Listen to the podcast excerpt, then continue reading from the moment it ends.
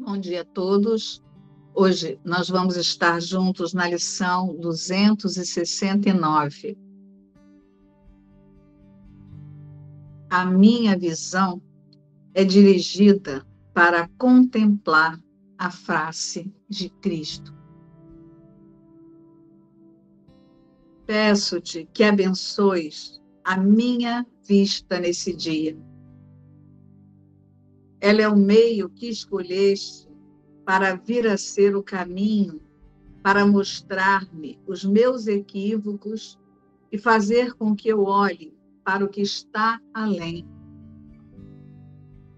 A mim é dado encontrar uma nova percepção através do guia que me deste e através de suas lições ultrapassar a percepção e retornar à verdade.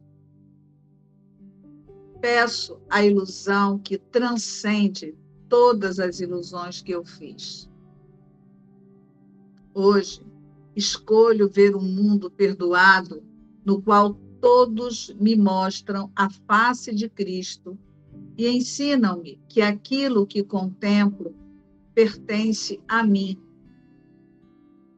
Nada existe exceto o teu Filho Santo. Hoje, a nossa visão é de fato abençoada. Compartilhamos uma só visão ao contemplarmos a face daquele que é o nosso ser. Somos um graças àquele que é o Filho de Deus, aquele que é a nossa própria identidade. Hoje nós estudamos a metafísica da lição 269, em que Jesus declara: A minha visão é dirigida para contemplar a face de Cristo. Contemplar a face de Cristo é reconhecer-se como a única criação de Deus, com todos. E nós estamos chegando ao final das lições em que o tema, o tema central é o corpo. Notem que Jesus, ele não nos ensina a, a utilidade do corpo. Em todas essas lições, ele, embora esteja falando do corpo, ele não trouxe a atenção para o corpo, ou a espiritualização do comportamento e das imagens. Ele nos conduz a trazer a santidade, ele não nos conduz a trazer a santidade para a personalidade, ele nos conduz a, a levar a consciência para a santidade, a direcionar a consciência para a santidade. Ele não está nos conduzindo a tornar a personalidade espiritualizada. Através de interpretações, análises, de santificações, né? Ele não nos conduz a trazer a santidade para a personalidade, nos ensinando métodos de como usar o corpo e as suas funcionalidades e santificá-las, dizendo eu estou fazendo isso ou aquilo a favor da verdade. Notem que em nenhum momento Jesus trouxe o corpo nesse contexto, pois isso ainda pode ser uma estratégia da consciência distraída em intelectualizações com a metafísica de Jesus, dizendo que agora Jesus pediu para que você fizesse isso ou aquilo.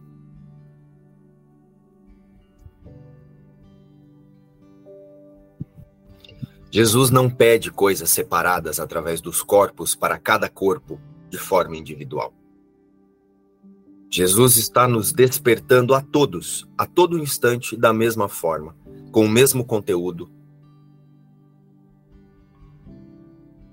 com a mesma determinação e com a mesma confiança de que nós somos capazes de tomar as mesmas decisões que ele tomou quando passou por aqui. E lembrando que Jesus aqui é a consciência crística através do Espírito Santo, né? Jesus, ele, o, o homem Jesus, a consciência que se pensa, que, que aqui se demonstrou como Jesus, ela desvaneceu no Espírito Santo. Então Jesus ele é um símbolo específico de um percurso que é possível fazer através de uma de uma forma, de um corpo. Então imaginar que Jesus está pedindo coisas para mim, não pedindo para você, direcionando a mim, não direcionando você de determinada forma, eu posso estar, tra estar trazendo especialismo ainda para a minha imagem, ainda para o autoconceito humano, ainda para o eu psicológico. Sim, pode ser que por ter removidos, removido algumas barreiras ao amor que algumas pessoas, algumas consciências ainda é, não fizeram, a mensagem fique clara para esse ou para aquele. Mas a mensagem é a mesma a todo tempo para todos, até para quem não está fazendo um curso em milagres. E é preciso entender isso para que hoje a gente vá além do especialismo. Porque é isso que essa lição nos pede hoje. Ao contrário, eu vou sentar aqui e dizer que Jesus me pediu para que eu sentasse aqui para falar com vocês e que vocês não têm a consciência que Jesus diz que temos e é a mesma a todo tempo, a todo instante, a consciência crística. Somente as barreiras que nós interpomos, que nós colocamos para não aceitar isso momentaneamente, é o que faz parecer que um ouve assim e o outro ouve assado, mas a mensagem é a mesma para todo mundo e todos estamos com essa mensagem disponível agora, se assim decidirmos. E esse é o convite de hoje. Jesus objetivamente nos diz em todas as lições desse tema para reposicionar a atenção do observador no reconhecimento de Cristo como a única criação de Deus.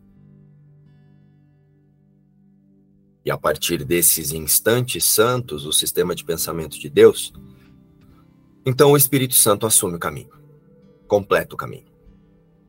Completa o caminho como? Usando todas as funcionalidades e papéis em que essa consciência, através do autoconceito, parece estar inserida, né? E através da personalidade.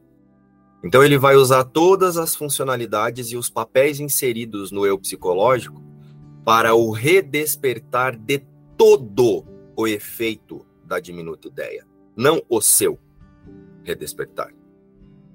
Através da sua decisão de não equivocar-se da única realidade, todo o efeito da louca e diminuta ideia é convidado a despertar. Consciências que você talvez tivesse que encontrar em outras experiências por ainda acreditar-se nesse corpo são liberadas não são não serão necessárias no seu percurso, porque onde haviam crenças que uniam essas consciências, agora há unidade. Então essas consciências são liberadas para também para que o processo de despertar delas aconteça. Isso Jesus fala no livro como encurtamento do tempo. Vocês estudaram isso com o João há pouco tempo aí.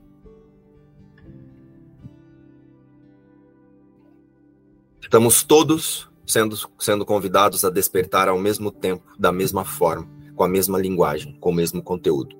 Apenas as nossas resistências faz parecer que é diferente para mim, para aquele ali, para aquele lá, para aquele outro. Mas Jesus, lá no capítulo 5, ele nos lembra: Eu estou apenas relembrando você que você tem a mesma capacidade que eu e total poder de decisão de fazer o que eu fiz. Basta seguir o meu exemplo.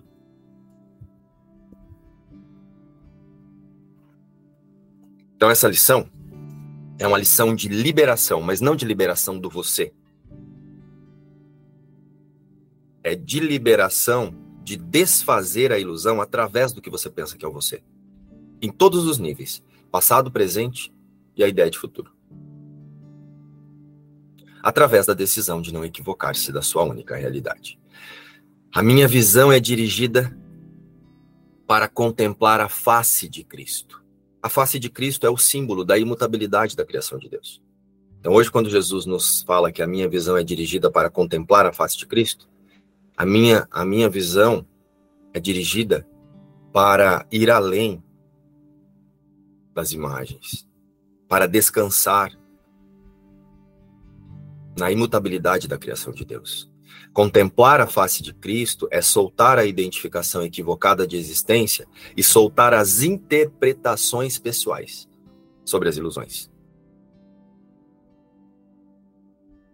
Passando a reconhecer e reconhecer-se com todos, além de todas as aparências, apenas na única realidade. Então, contemplar a face de Cristo é não distrair-se em nossos julgamentos sobre nós mesmos e sobre os outros. Tomar decisões, que o seu sim seja sim, que o seu não seja não, ser objetivo, resolver coisas, mas alinhado com a certeza de que nada que pode ser feito aqui ou nenhuma decisão que é tomada na forma pode afetar a criação de Deus. É como Jesus fala no livro sobre a verdadeira gentileza: não houve dano à criação de Deus. Você pensar que você é outra coisa e pensar que as pessoas são outras coisas e que o mundo é a sua existência não alterou nem por um milésimo de instante a criação de Deus. É mais uma lição que relembra a decisão pela expiação e pelo perdão. A minha visão é dirigida para contemplar a face de Cristo. Isso não significa nos auto-julgar pelas distrações em que nós nos percebemos ou nos colocamos, ou deixar de perceber as nossas preferências ou não preferências. Estão entendendo isso? Não é agora você, sei lá, você não gosta de giló, hoje você vai comer giló porque a sua visão tem que contemplar o giló. Né? Não é sobre isso. Aqui você continua escolhendo o que você sente, o que você quer, o que você não quer nesse nível. Estão entendendo do nível que eu estou falando aqui? Né? Senão daqui a pouco você acha que vai ter que contemplar qualquer coisa, assim. Tipo, sei lá. Essa lição é para consciência é, é contemplar para uma ressignificação de consciência e não mudança de atitude na forma. É lógico que sim, pode ser que uma mudança de, de atitude aconteça. Mas não é algo, não é algo autocontrolado, senão isso é autoajuda e não autorreconhecimento. Né? Eu vou fazer isso para essa pessoa porque eu preciso contemplá-la. Não. É na mente. E o que você tiver que fazer na forma, faça. Quando eu falo na mente, é, é no sistema de pensamento que você escolhe para chamar de eu, que você escolhe para se auto-identificar na existência. Ficou claro isso, pessoal? Né? Então, mais uma vez, contemplar a face de Cristo não implica em se auto-julgar por estar tá emitindo essa opinião, aquela opinião, ou essa preferência, aquela preferência. Ao contrário. Não é um convite a testar-se na forma. Sair por aí fazendo coisas que antes você repudiava. O convite é ir além das nossas opiniões, é relembrar que as nossas opiniões não alteram a unidade e descansar neste instante santo, escolhendo pelo perdão. Então, o convite é ir além das opiniões, primeiramente, as reconhecendo como preferências de uma consciência condicionada em uma ilusão de existência, né? olhando para todas essas percepções duais, e aí então todas essas percepções duais serão as ferramentas de ajuste de foco para a unicidade e a integridade com a fonte criadora. Ou tudo é amor, unidade, ou então tudo é um pedido de amor, um pedido para o redespertar para a unidade da criação. Ou tudo é um pedido de realidade, a todo instante é esse o chamado da consciência. Né? Todos nós aqui estamos fazendo um pedido de realidade. Todas, todas as consciências, através das suas personalidades, estão em uma jornada pela paz. Percebe? Todos estão por uma jornada pela paz. E quando eu falo todos, é todos. Ó, o leão, quando come a zebra, ele quer saciar a fome para ficar em paz. Hã? O assaltante, quando vai fazer o assalto ali, não é apologia ao assalto, tá, gente? Mas só para vocês entenderem. Ele não tá querendo prejudicar aquela pessoa, ele quer o bem dele. Mesmo prejudicando aquela pessoa, mas a intenção dele é que ele sinta paz ao ter aquele dinheiro para poder fazer o que ele quiser. Da mesma forma você. Ou você já acordou um dia e falou assim: hoje eu vou acabar com a vida de alguém. Não. Você acordou colocando em prática o seu plano de paz. E alguém que não estava alinhado com o seu plano particular de paz, você julgava como pessoa não grata. É isso. O banco tá para fechar, Kédice. Né? Aí começa a entrar assim, ó. Aquela fila. 300 pessoas ainda estão dentro do banco. E você tinha pensado que hoje você queria sair no horário, porque você marcou cabeleireira. Não dá irritação? Vou ter que desmarcar. Por quê? Porque você imaginou que a sua paz estava em ficar mais bonita, cortando o cabelo, fazendo sei lá o quê. Percebe que é paz? Então, só que no autoconceito nós confundimos paz com satisfação. Percebe que querer que o cabelo fique assim assado é satisfação? Mas aí aquela sensação que dá, não é uma sensação de que parece que é paz? Agora eu tô bem? Então, ó, todas as consciências estão fazendo pedidos de amor. Estamos fazendo pedidos de realidade o tempo todo. Porque, em única instância, na nossa realidade, cortar o cabelo agora ou cortar depois, lógico. Aqui na forma, essas coisas são necessárias, são importantes que sejam feitas, né, para manutenção do seu equipamento de perdão aí. Nem seu equipamento de perdão, né? Seu equipamento de percepção, porque o perdão acontece na consciência mas é o corpo que nós usamos para nos relacionar. Então é importante cuidar do corpo. Mas você percebe que quando você está alinhado com a realidade, que é o amor, você desmarca isso, você entende que aquilo ali é o melhor naquele momento e você faz isso numa outra hora, você não se ataca. Né? Porque parece que são as pessoas que estão te prejudicando, aí você começa a se atacar, ficando irritada. Você acha que as pessoas sentem a raiva que você está sentindo lá na fila? Elas estão lá na fila, elas estão assim, nossa, Cat, você tá com raiva. Ah, eu tô nem aí, quem sente a raiva é você. Tá cada uma pensando, ai meu Deus do céu, será que vai demorar isso aqui? Que moça lerda. Tá cada uma dentro do seu sistema de pensamento, pedindo amor, pedindo realidade, para lembrar que aquilo ali não tem sentido nenhum. Que a criação de Deus é perfeita, completa, curada e íntegra. E o Filho de Deus, né? Perfeito, completo, curado e íntegro. Então percebe que tudo é amor? Ou pedido de amor? Quando que é amor? Quando você olha para isso alinhada com a verdade. Percebe essa irritação, percebe o desconforto, mas descansa. Isso é o melhor agora para minha prática. Eu vou usar isso como ferramenta. Então, nesse momento, você aceitou o seu próprio pedido de amor e por decorrência das outras pessoas que estão lá, porque todas elas estarão na unidade com você.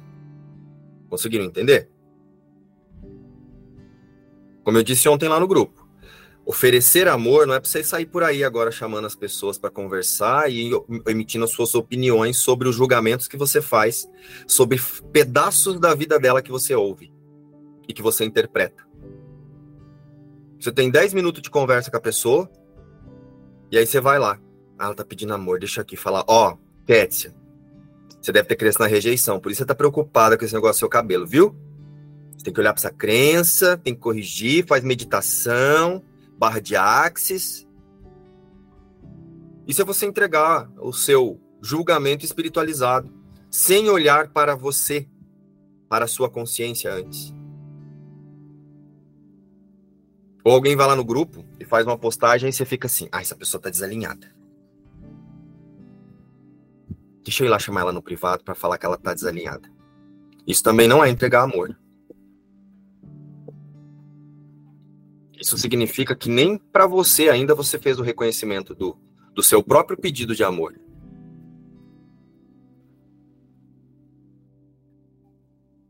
Né? Entregar amor, atender os pedidos de amor, começa com você atendendo o seu, em como é que você está vendo o outro lá fora. Como é que você está percebendo o outro lá fora? Não se pode responder a pedidos de amor se você não se localiza na unidade, no próprio amor. E aí sim, Esse lugar, se for necessário, você vai dizer: olha, vamos lá. Vamos olhar aqui através da, da unidade. E mesmo que a pessoa não faça um curso em milagres, você pode fazer essa comunicação. Convidando ela a observar por que isso é importante para você nesse momento. Percebe que é diferente de você definir? Ah, Kétia, ó. Você tá assim, você tá colocando tua salvação no corte de cabelo. É rejeição isso. Isso é análise intelectualizada de um autoconceito para um outro autoconceito. O amor não vê crenças, ele vê possibilidade de ajuste de foco para uma única realidade. Isso ficou claro? Pois é bom que fique, para que vocês não saiam por aí fazendo desabafo. Porque você está melindrado com alguma coisa, ou está com ranço de alguém ou de alguma coisa, e aí usa isso para atacar. Ao invés de entregar o amor para você mesmo, primeiramente.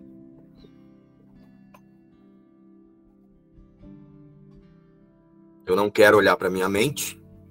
Então agora eu vou ali entregar o amor. Atenda primeiro o seu pedido de amor. Atenda primeiro o seu pedido de realidade. E todo o resto seguirá. O Espírito Santo conduzirá.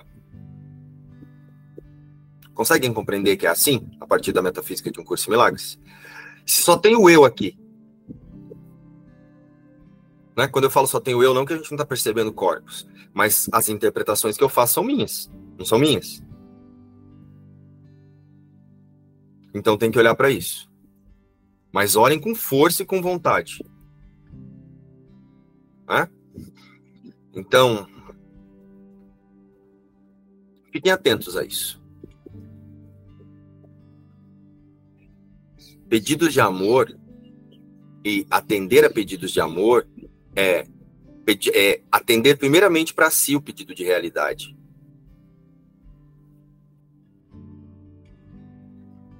Todas as consciências, através das suas personalidades, estão em uma jornada pela paz. Então, qualquer pessoa que hoje você encontrar, qualquer ser, seja um periquito, um passarinho, cantando ali, ó, ele está pedindo amor. Porque ele acha que ele é um passarinho que ele canta. Você pode também oferecer primeiramente para você que está observando, curtir aquela melodia, mas contemplá-lo com os olhos do Cristo. A paz é um atributo do ser, a imagem e semelhança de Deus. E é por isso. Toda ação através do corpo demonstrará sempre uma consciência ciente e consciente da sua realidade. Então, isso é o amor. Eu estou no próprio amor, então eu só posso oferecer o amor. Eu estou na realidade, então eu só posso oferecer e perceber tudo a partir da realidade, ou estará distraído em crenças através do autoconceito, ciente de uma existência em corpos, e desse lugar da mente serão pedidos por realidade também, por mais que você faça um discurso lindo de um curso em milagres. Pois só o alinhamento da consciência com o Espírito Santo realinha todos os nossos propósitos. E deste lugar, se a consciência está distraída disso, ainda é um pedido de amor. A minha visão é dirigida para contemplar a face de Cristo. É isso que Jesus nos convida hoje. E aí ele traz: Peço-te que abençoes a minha vista nesse dia. Ela é o meio que escolheste para vir a ser o caminho, para mostrar-me os meus equívocos e fazer com que eu olhe para o que está além, para o pedido de realidade. Consciência identificada com o autoconceito, como a sua vida, classifica como existência a decisão de interpretar tudo o que percebe através das vontades das suas crenças individuais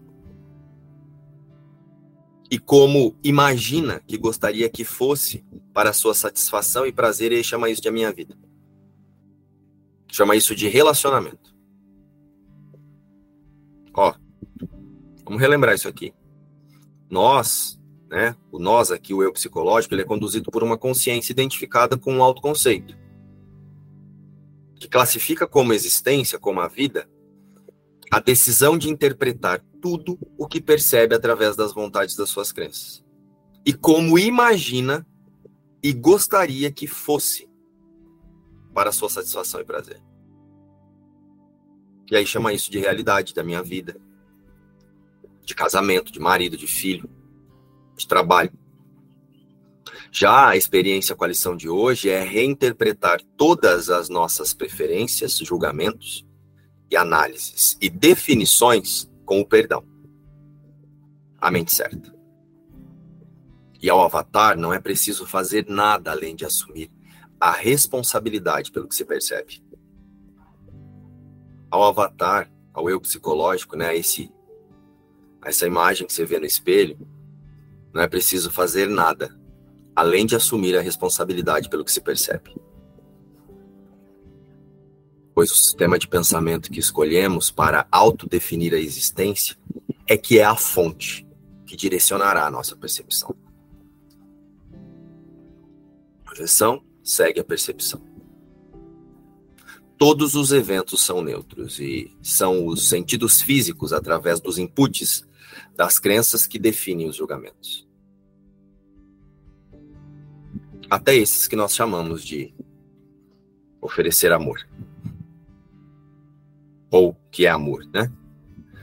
Aí Jesus diz: A mim é dado encontrar uma nova percepção através do guia que me deste e através das suas lições, ultrapassar, ultrapassar a percepção e retornar à verdade. A minha visão é dirigida para contemplar a face de Cristo. Por quê? Porque o perdão transcende todos os ídolos à separação, conduzindo o observador a unir-se com o Espírito Santo, fundindo-se no tomador de decisão por Deus. Peço a ilusão que transcende todas as ilusões que fiz. Hoje Jesus Aqui, nessa declaração, ele fala sobre o perdão. Hoje escolho ver um mundo perdoado. É a metafísica dessa expressão. Peço a ilusão que transcende todas as lições que eu, as ilusões que fiz, que eu fiz. Peço a ilusão que transcende todas as ilusões que eu fiz. Ou seja, hoje escolho ver um mundo perdoado, no qual todos me mostram a face de Cristo e ensinam-me que aquilo que contemplo pertence a mim Nada existe, exceto o teu Filho Santo. O perdão também é uma ilusão, como já ouvimos diversas vezes aí. Porque só é necessário na ilusão, entre os ilusoriamente separados. Ele faz parte do desfazer da diminuta ideia, não sendo necessário na unidade, na totalidade. Então, a confiança e a certeza na impossibilidade da separação e da fragmentação é a aplicação dessa declaração. A minha visão é dirigida para contemplar a face de Cristo. Isso é contemplar a face de Cristo. É preciso aceitar que perceber não é ver, é iludir-se. Para a metafísica de um curso em milagres, ver é pensar. Ver, então, é alinhar a consciência com o sistema de pensamento da totalidade do Cristo, e da sua fonte criadora. E aqui para nós é através do Espírito Santo.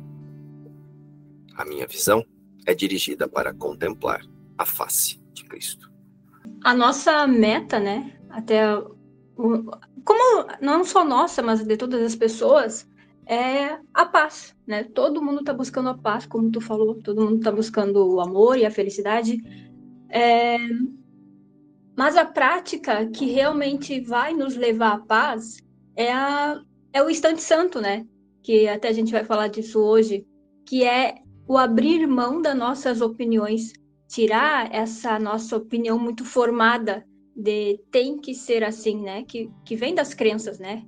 É, à medida que eu pratico isso, eu vou me alinhando né, com a consciência, com o próprio Espírito Santo, e aí eu vou tendo a visão de Cristo. E para mim chegou isso assim, quanto mais eu tiro essa decisão de que tem que ser desse jeito, não é aquela opinião de, né, de que eu gosto disso ou gosto daquilo, mas é, é aquela, aquele sentido de existência que tem na que eu coloco, né, nas coisas. Se agora eu for lá no cartório e não der certo, meu, daí já deu tudo errado e não sei o quê. É, é tirar isso, essa essa força que eu coloco de ter tem que ser assim, né? Esse sentido mesmo de, de existência, de que eu dependo disso, de dependência, acho que essa é a palavra certa, de dependência, né? A minha dependência está em Deus.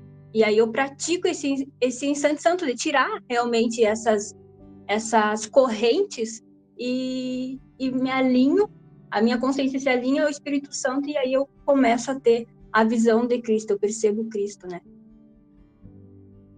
Lá no capítulo 2, que eu sinto que cabe bem aqui com essa lição. Ele diz assim, ó, literalmente, a visão espiritual não pode ver o erro e meramente olha procurando a expiação. Dissolvem-se todas as soluções que os olhos físicos buscam. A visão espiritual olha para trecho no texto e reconhece imediatamente que o altar foi profanado e necessita ser reparado e protegido. Perfeitamente ciente da defesa certa, passa por cima de todas as outras, olhando além do erro para a verdade. Aí Jesus está dizendo assim, né, nessa lição. É, a minha visão é dirigida para contemplar a face de Cristo. Por que, que eu quis trazer esse trecho? É, nesse trecho, Jesus está trazendo assim: ó, a visão espiritual olha para dentro e reconhece imediatamente que o altar foi profanado e necessita ser reparado e protegido. Ele está falando que a visão começa quando você olha para dentro, quando você mantém o seu foco dentro, não o seu foco fora. Se você fica tentando estudar um curso em milagres, mas você está mantendo o seu foco o tempo todo fora, você ainda está mantendo a projeção. Você vai cair muito facilmente ainda na armadilha de que o que você sente está vindo de fora, de que o que você sente está vindo do que o Márcio fala, do que alguém fala, do que como a pessoa me trata. Isso significa que o, a, o seu foco, o foco do observador ainda não está voltado para a oração que ele tem.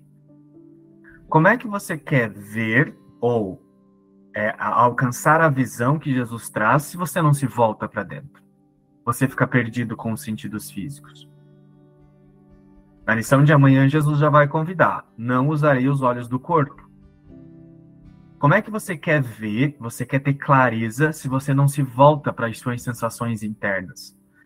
Né? Vocês já observaram o quanto a gente se esquece de prestar atenção nas nossas sensações? E principalmente o quanto a gente mente em relação às nossas sensações? Porque é isso que a consciência é, separada ela está acostumada a fazer. Ela não está acostumada a olhar para dentro, porque ela foi feita a partir do medo de Deus. Então ela está acostumada a fugir do que ela sente e não a olhar para o que ela sente. Né? E a gente está tão acostumado a fugir do que a gente sente que a gente não é honesto com o que a gente sente. A gente está o tempo todo mentindo sobre o que a gente sente. E aí, para mentir, a gente se volta para o nosso intelecto e a gente está o tempo todo inventando coisas na nossa, no nosso intelecto. E aí, o que, que acontece? Nesse lugar, a gente é sempre surpreendido, né? Você pratica muito lindamente um curso de milagres, fala de amor, fala disso, fala daquilo, mas quando chega numa reunião começa a experimentar, né? Sabe esses.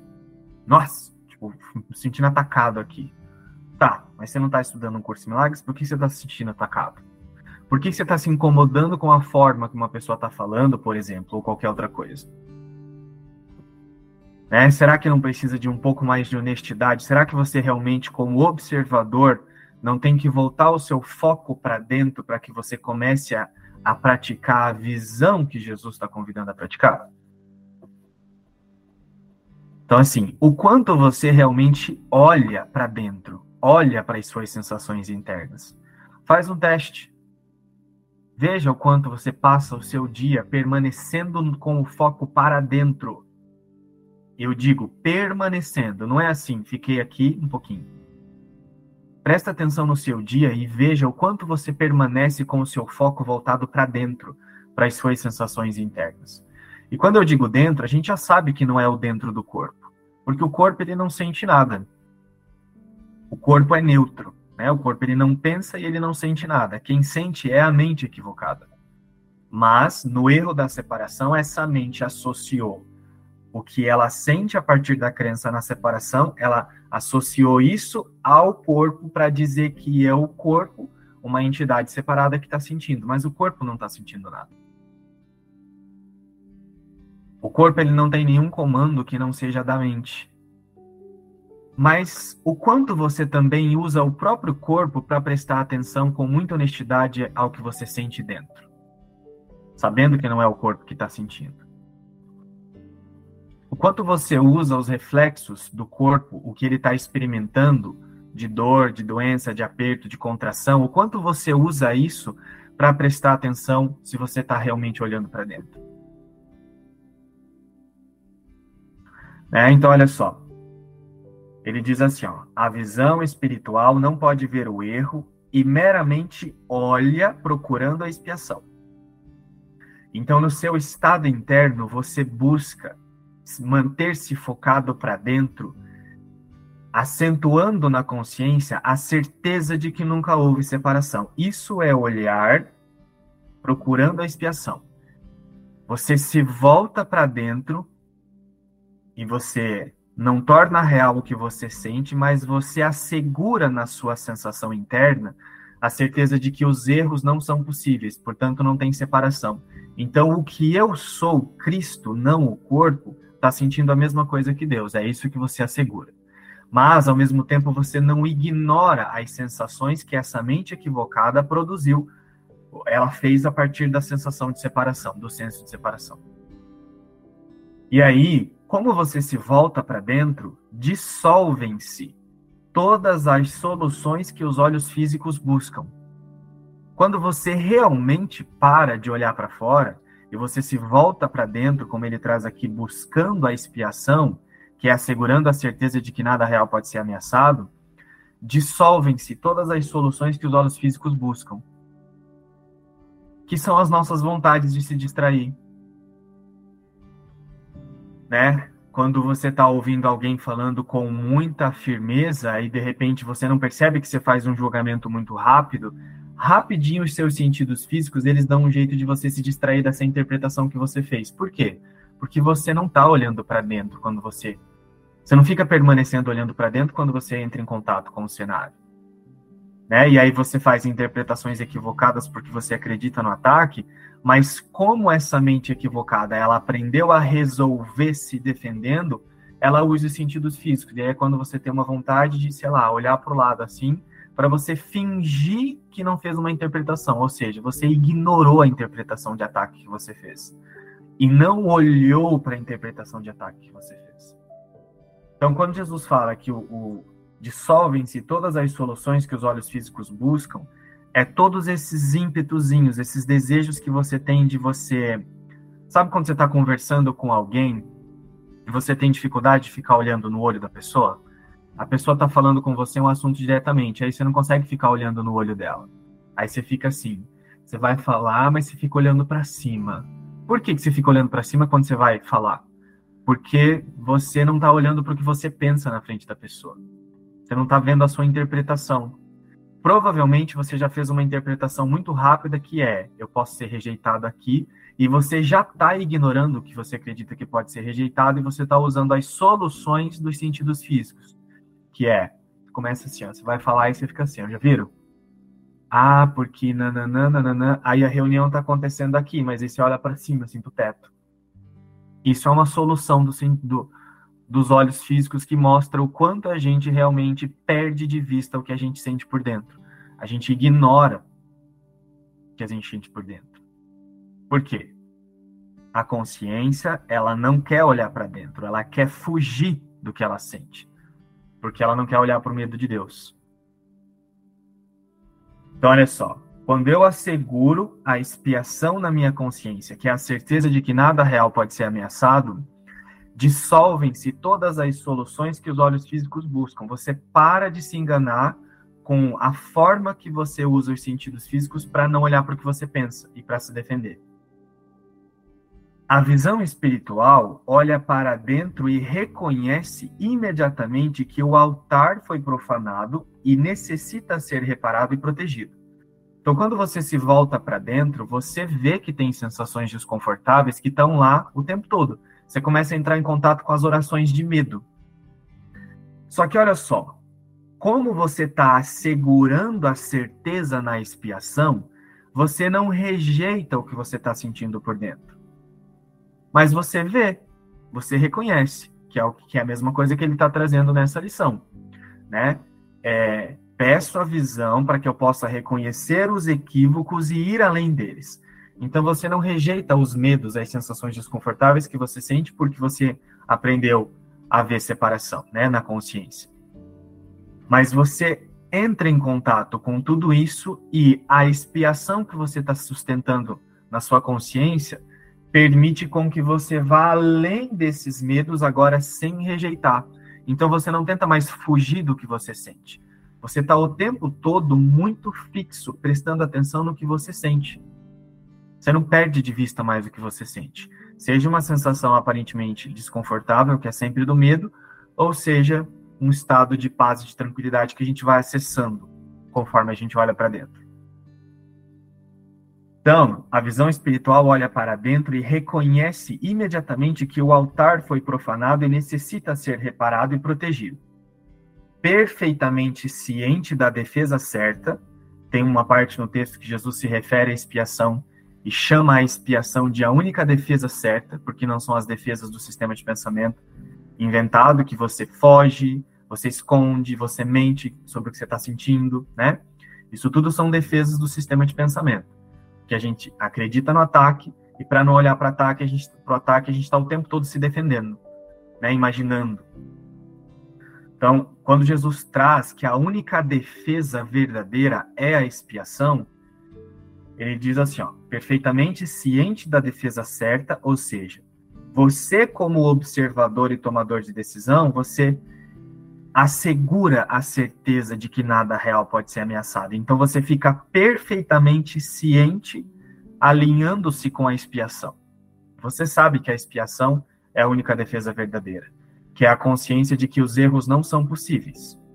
Se os erros não são possíveis, isso que eu estou experimentando aqui não é a verdade. Se não é a verdade, então eu não preciso fugir disso que eu estou sentindo, eu não tenho que resolver, eu não vou dizer que é bom, que é ruim, que eu gosto, que eu não gosto, que eu queria, que eu não queria, ou que está vindo de fora. É isso que a expiação vai fazer. Não tornar o medo real. E é por isso que ele vai se dissolver. Então, perfeitamente ciente da defesa certa, ciente da expiação, né, passa por cima de todas as outras, de todas as defesas do sistema de pensamento equivocado que é você se esconder, tudo isso que eu, que eu acabei de falar. Passa por cima de todas as outras defesas, olhando além do erro para a verdade. Então você foca antes da separação, da ideia de separação. Você sustenta essa certeza antes do pensamento de separação e do efeito do pensamento de separação. É por isso que você não torna esse sonho real e nem as sensações que esse avatar experimenta e também não faz nada para fugir. E você sente uma força muito grande também, porque você vê que você não precisa de mágica. Você não precisa recorrer à mágica. Né? Que está dentro disso aqui, que dissolvem-se todas as soluções que os olhos físicos buscam. Você compreende o porquê que você não precisa de mágica e que a mágica que você usa no mundo não, não resolve. E aí sim, a minha visão é dirigida para contemplar a face de Cristo. É só sustentando a expiação conscientemente na consciência. Eu mantenho a certeza de que os erros não são possíveis, portanto a separação nunca aconteceu. E isso não é um negar do que o avatar sente, mas é uma honestidade o tempo todo com o que o avatar sente porque é uma mente que está transcendendo, é uma consciência que está transcendendo a mente errada, essa mentalidade errada. Então você é muito honesto com o que você sente. E isso é uma postura de luz. Isso é uma postura que conduz para a visão. Você adotou um estado ciente a partir da confiança, e isso é luz. Milagres são vistos na luz. Você está pensando com certeza. E por pensar com certeza, acontece o que ele está trazendo nessa, nessa lição. Ela é o meio que escolheste para vir a ser o caminho para mostrar-me os meus equívocos e fazer com que eu olhe para o que está além. Então, a tua postura de confiança faz com que você veja os medos que você sente e as coisas que você está fazendo em relação ao cenário. Só que você não ataca a isso. É por isso que é um perdão. Você não ataca o que você está sentindo você simplesmente fala: Ah, tô sentindo isso aqui. Você olha com uma mentalidade de luz para aquilo tudo que você acreditou. Então é por isso que você também é honesto e não esconde o que você sente. Não mente sobre o que você sente. Porque você reconhece os equívocos, mas não torna eles, real, eles reais ao mesmo tempo. E vai sempre além deles. Nesse momento, a sua, a sua consciência está se encaminhando para a visão, para contemplar a face de Cristo. A minha visão é dirigida para contemplar a face de Cristo. E isso só é possível, mais uma vez, quando você sustenta conscientemente a certeza na expiação. Então, não é um negócio que você vai para o céu direto, né? Que você ignora, passa a usar a verdade para ignorar o que você sente, mas é uma certeza, uma confiança na realidade, que a realidade de Deus não pode ser mudada, e, ao mesmo tempo, você não rejeita o estado do avatar ou da mente errada. Mas você transcende tudo isso por essa confiança. E aí você compreende também, ao mesmo tempo, que você já está no céu, mas você compreende como é que você se relaciona ainda com essa ilusão sem tornar ela real. E é aí que está a paz, porque entra de novo o discernimento. A ilusão é uma coisa, a verdade é outra. Só que agora você não está usando a verdade para não olhar para a sua mente. Você está usando a verdade realmente para praticar a honestidade. E aí você não tem dúvida do seu percurso. Você sempre, você sempre vai compartilhar isso com certeza, porque você sabe que o que você está vivendo é a verdade.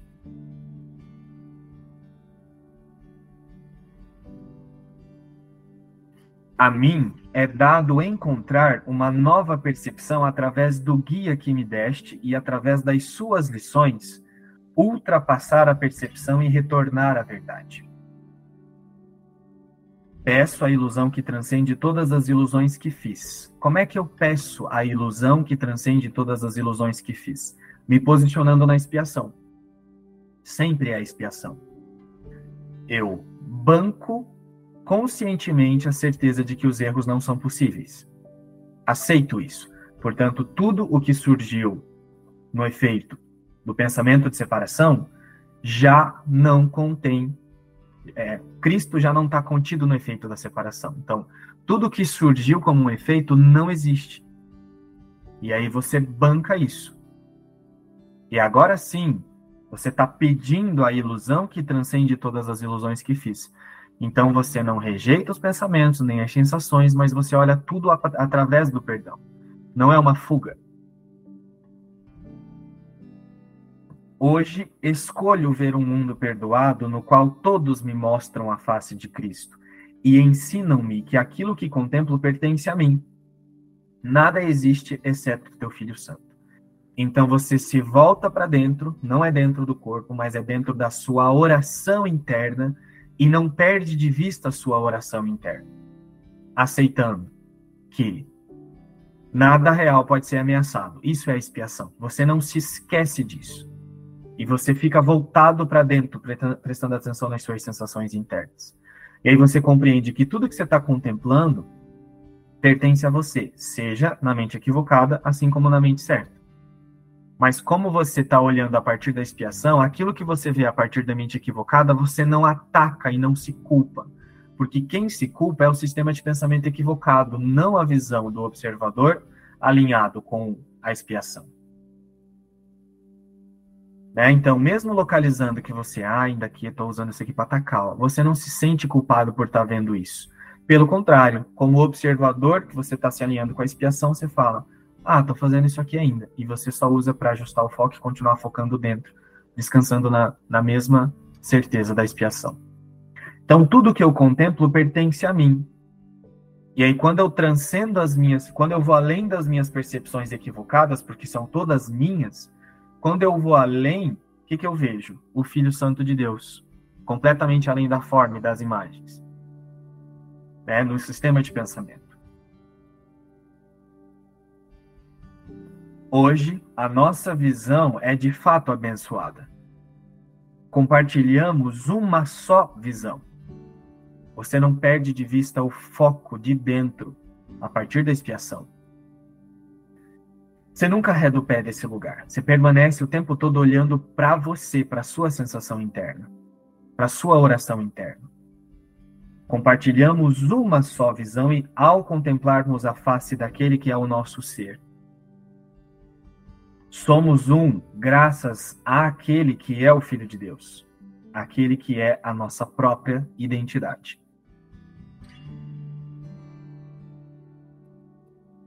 E aí, a minha visão é dirigida para contemplar a face de Cristo. É, cada vez fica mais nítido que não tem nada lá fora, né? É, nada acontece lá fora, tudo é aqui. Então, se eu percebo alguma coisa fora, eu tenho que ir além. Que é, o que, que é ir além? É aceitar a verdade de, que, do, de quem realmente nós somos. Então, ver a face de Cristo no meu irmão, para mim, é isso. É, por mais que ele esteja me mostrando coisas que inadequadas ou, falando alguma coisa que inadequada, eu tenho que olhar para mim. O que, que eu estou sentindo diante daquilo que está me sendo apresentado e ir além. É, é isso que eu senti dessa lição. E essa vai ser a minha prática no meu dia a dia. Não tem nada lá fora. Tudo eu vou observar o que eu penso e sinto diante daquela cena, diante daquela pessoa. E vou reposicionar com a ajuda do Espírito Santo. Eu vou ressignificar o que eu estou sentindo. Nos vemos a qualquer momento lá no grupo de estudos, né, no grupo do WhatsApp. Ou amanhã, para o estudo da metafísica de mais uma lição. Beijo, tchau.